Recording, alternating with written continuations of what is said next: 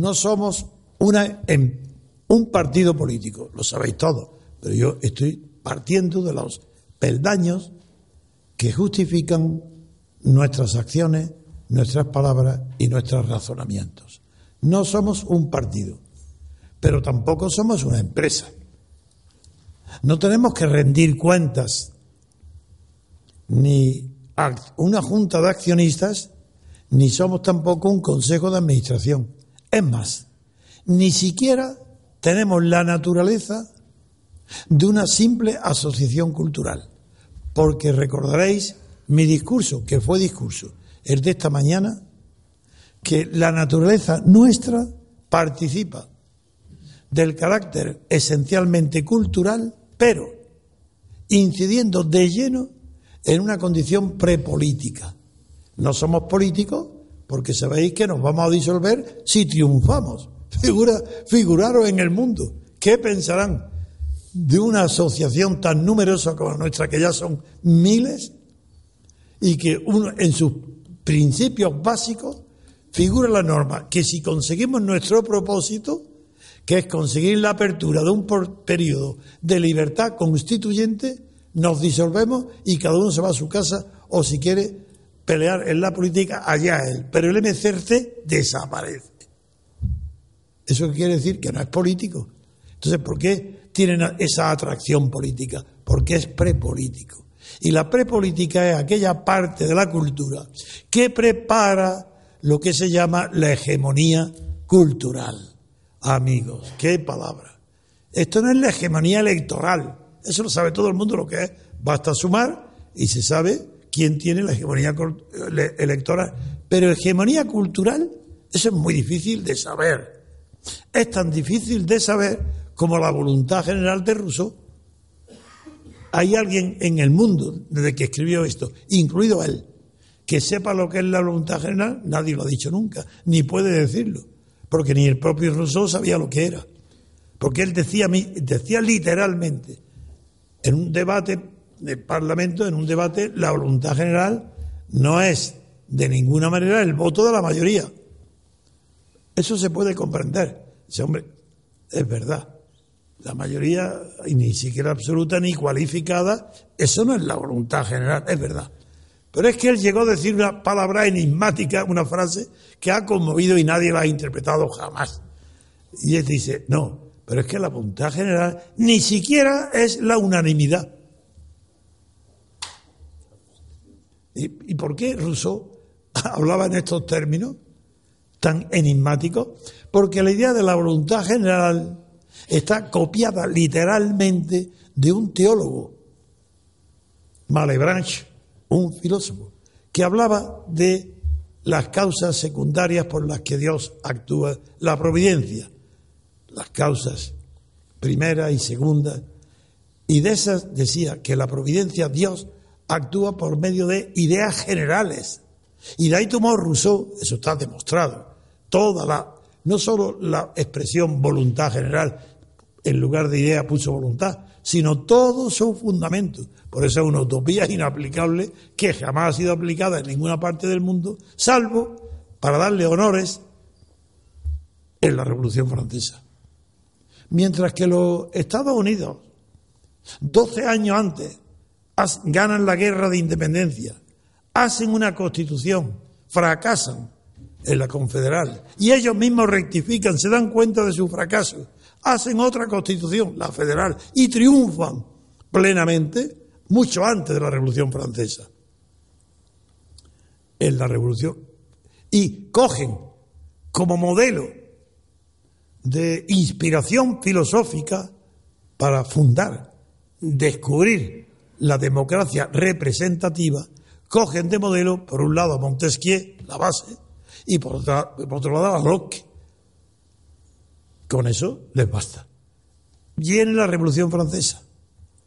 Y allí en la Revolución Francesa resulta que hay un multimillonario por su mujer, por casamiento, que se llama Lafayette y que ha venido de América habiendo estado al lado de Washington, pero sin participar en ninguna acción notable, pero sí, con el dinero de su mujer había financiado los voluntarios franceses para la guerra de independencia de Estados Unidos, que por cierto, contra Inglaterra, que por cierto también fue apoyada por el gobierno español, de los reyes de aquella época. Pues bien, llega la Revolución Francesa y ese Lafayette influye de tal manera en los que no conocían ni de oídas lo que era el mundo anglosajón, que le hace creer que como cuando gana la guerra de independencia Estados Unidos, antes de iniciarla, hace la Declaración de los Derechos del Hombre de Virginia, la Declaración de los Derechos del Hombre. Es el cornetín de enganche que redactan los americanos y un inglés, Tom Paine, para llamar a los voluntarios, a los granjeros que tenían sus fusiles en las cabañas, los llaman para vencer ese ejército de voluntarios al experimentado ejército inglés. Les convence de que esa declaración que fue el cornetín de enganche diciendo lo que iban a hacer, todos los hombres son iguales, etcétera, etcétera, y se lo creen los franceses.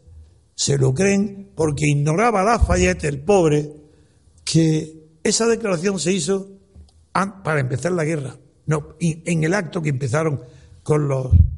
cuando llegó Franklin y Tom Paine a Boston y se estaban tirando los faldos de té al mar. Pero lo que no dice, ni porque no sabía, la inteligencia de Lafayette no llegaba para tanto, es que cuando gana la guerra, años después de empezada, y cuando tienen que dotarse de una constitución, deciden los padres de la patria que en honor y conmemoración de la Declaración de Derechos Humanos que sirvió para iniciar la guerra, deciden publicarlo como prólogo en la Constitución, como está hoy. ¿Sabéis cómo lo han interpretado los listos franceses, los cultos franceses? No los de la época, los actuales incluso. Pues creyendo que una constitución, figuraron en España, que una constitución es, tiene que tener una declaración de principios sobre los derechos sociales, por ejemplo en España, una declaración de principios como la americana, porque los articulados de la, el articulado de la Constitución son deducciones lógicas de principios generales. Y el articulado posterior, pues se deduce como un matemático, una cosa científica. Ese error fue tan grande y tan brutal que desde que se reúnen los estados generales para empezar a redactar lo que luego fue la Constitución francesa en el 27 de junio del, del 89. Hasta que deciden a final de agosto del año siguiente, no, no de aquel año, de aquel mismo año, perdieron todo ese tiempo mil diputados que uno de ellos le llamó con mucho sentido común mil metafísicos, porque estaban, eh, en lugar de ponerse a discutir las reglas prácticas de una constitución, estaban haciendo metafísica con los principios eh, de la, básicos de la Revolución Americana o los derechos del ciudadano, discutiendo eso en lugar de estar discutiendo la separación de poderes o la representación política. Con esta introducción me basta para decir que la revolución, el fracaso de Lafayette y el fracaso de la Constitución motivó que declararan Rousseau el genio universal y declararan que Montesquieu estaba anticuado. Por eso somos tan imbéciles en Europa y por eso hay corrupción aquí tan grande y no en Estados Unidos. Porque creyeron desde la Revolución Francesa y todos los demás que Montesquieu era un anticuado. La separación de poderes, eso es algo antiguo. Lo moderno es Rousseau. Lo moderno es la voluntad general, las ideas generales, la providencia. Eso es lo moderno y eso es España. Claro que yo nunca voy a redactar una constitución, eso es ridículo. Pero sí que quiero decir que lo que estamos haciendo, lo que estoy haciendo y vosotros apoyándome, es histórico. Hoy estamos cerrando una asamblea provisionalmente, porque ya he dicho que esto no es una empresa, no estamos haciendo un balance de fin de temporada, la Asamblea va a continuar, pero sin hacer balance. El balance lo harán el día que acabemos de verdad con el sistema oligárquico de partidos estatales. Ese día, ese día será el día en que haremos el balance de clausura de nuestra existencia. Mientras tanto, esto es provisional, esto no está cerrado, no está clausurado. ¿Recordáis cómo vaticiné siempre las elecciones y por qué el PP acerté plenamente cuando dije que habría otras terceras elecciones? Para evitarlas ha tenido que haber una revolución interna de golpes de mano y cuchilladas en el PSOE. Figuraros si estaba mi análisis correcto. Y mira lo que dice ya, como ha recordado Roberto que el, mes, el año que viene va a tener mayoría absoluta el PP y Rajoy quería las elecciones y no se ha atrevido, se le han abierto las carnes cuando ha visto de repente que el PSOE, a quien envidia, que tiene valores socialdemócratas, se le han abierto las carnes del abrazo que ha dado con ellos. Ya son inseparables, son siameses, pero es que eran siameses antes separados, porque son socialdemócratas los dos. No hay pensamiento de la derecha en España, eso es Mentira. En España no hay derecha política, pero tampoco hay izquierda política. Eso es mentira. Lo que hay es un consenso socialdemócrata, que es no el de izquierda, es unos valores falsos creados por la decadencia de los partidos socialistas en Europa y que han copiado primero la democracia cristiana y luego la derecha, todos los partidos de la derecha en Europa han copiado para fundar lo que en España se llama consenso, consenso y que en el resto de Europa es simplemente el sistema de bipartidismo. Eso es, nosotros no nos disolvemos. Y es más, como tenemos en los estatutos que hemos aprobado hoy, una asamblea ordinaria y otra extraordinaria, yo tengo la intuición de que pronto, antes de que termine el año 19, tendremos que, convocar una asamblea extraordinaria antes del verano que viene, porque la situación española no aguanta.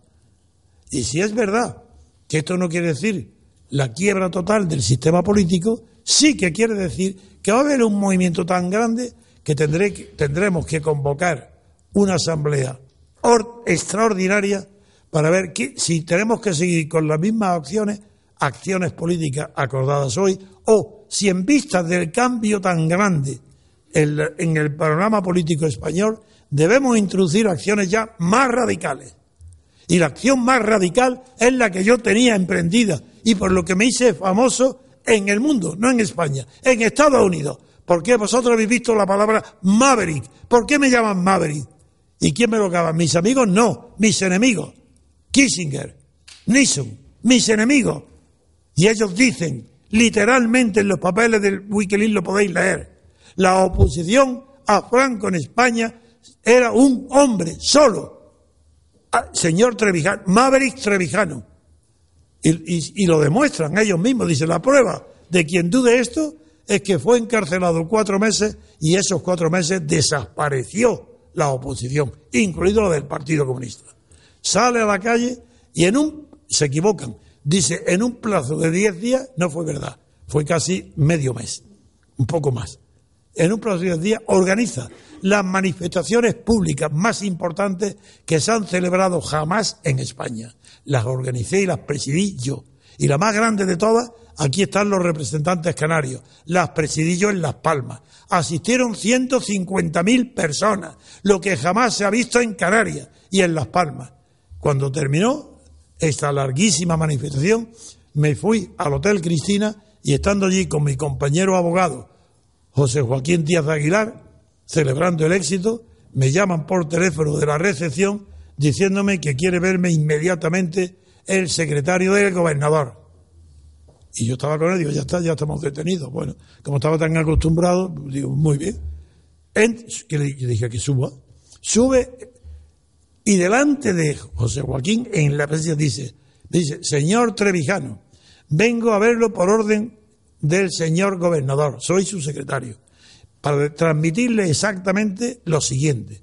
El señor gobernador me dice que está incondicionalmente a sus órdenes, señor Trevijano, que está dispuesto a cumplir lo que usted le diga.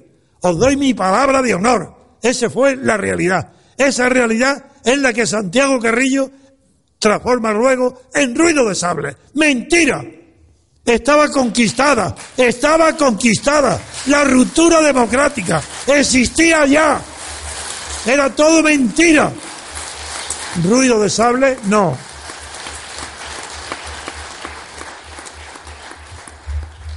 Con eso termino. Yo no clausuro nada. Esto no es un discurso. Digo, hasta muy pronto.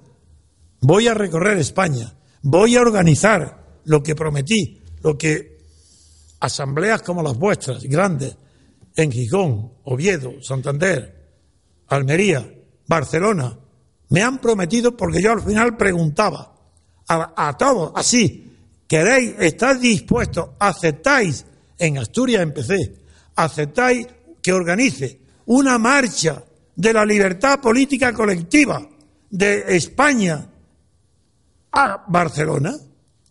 En, Barcelona, la libertad política de España en Barcelona. Y respondían todos, unánimemente, sí, todos. Hay miles de españoles esperando esa marcha y yo la haré. Haré la marcha con vuestro apoyo. Iremos, y es más, está organizada, ya lo dije, desde tres puntos. Será primero el norte, todo en la costa cantábrica, donde he estado y tengo esas promesas. Luego habrá otra en el centro, digo, lo de Madrid ya veremos, es otra cuestión. Y luego la de Andalucía y el, por el Mediterráneo hasta Barcelona. Eso es nuestro compromiso. Vamos a hacerlo. Cataluña no se separará jamás de España. Ni Rajoy, ni el gobierno, ni la cobardía del ejército español podrán acobardarnos.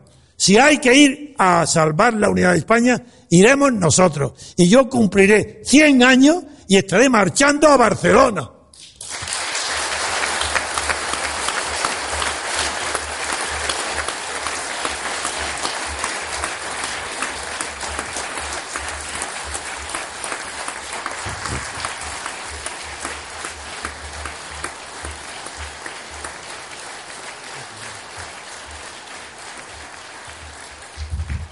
Y la razón es muy sencilla.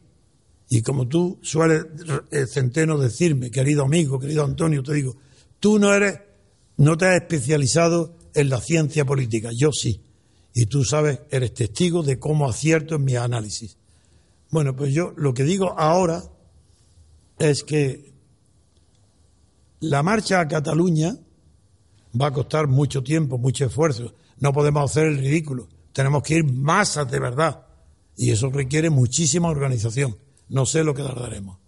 Pero lo que sí sabemos es que la economía española, después de oír tantas veces los análisis de Centeno que no miente, esas cifras están ahí, es verdad, que, es, que la trampa puede arreglarse con otra trampa.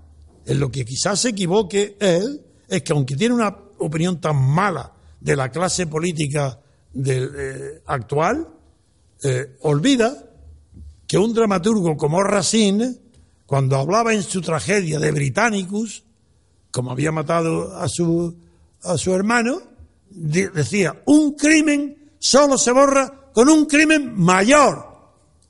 El crimen de España, esta clase política, estos Podemos, este Rivera, estos socialistas diezmados, estos Rajoy, van a cometer con España un crimen mayor para ocultar su propio crimen, su propia corrupción. Y tenemos que estar preparados para ese enorme esfuerzo que requiere la libertad política colectiva.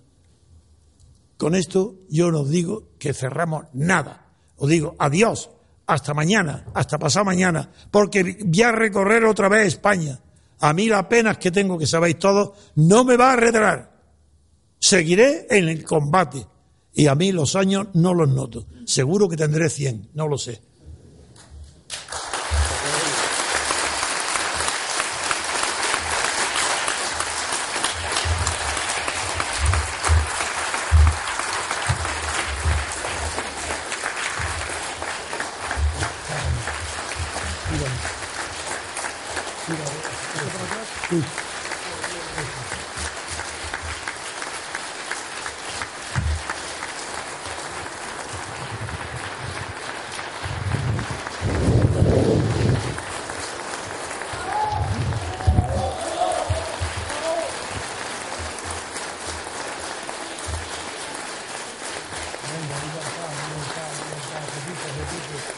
Thank you.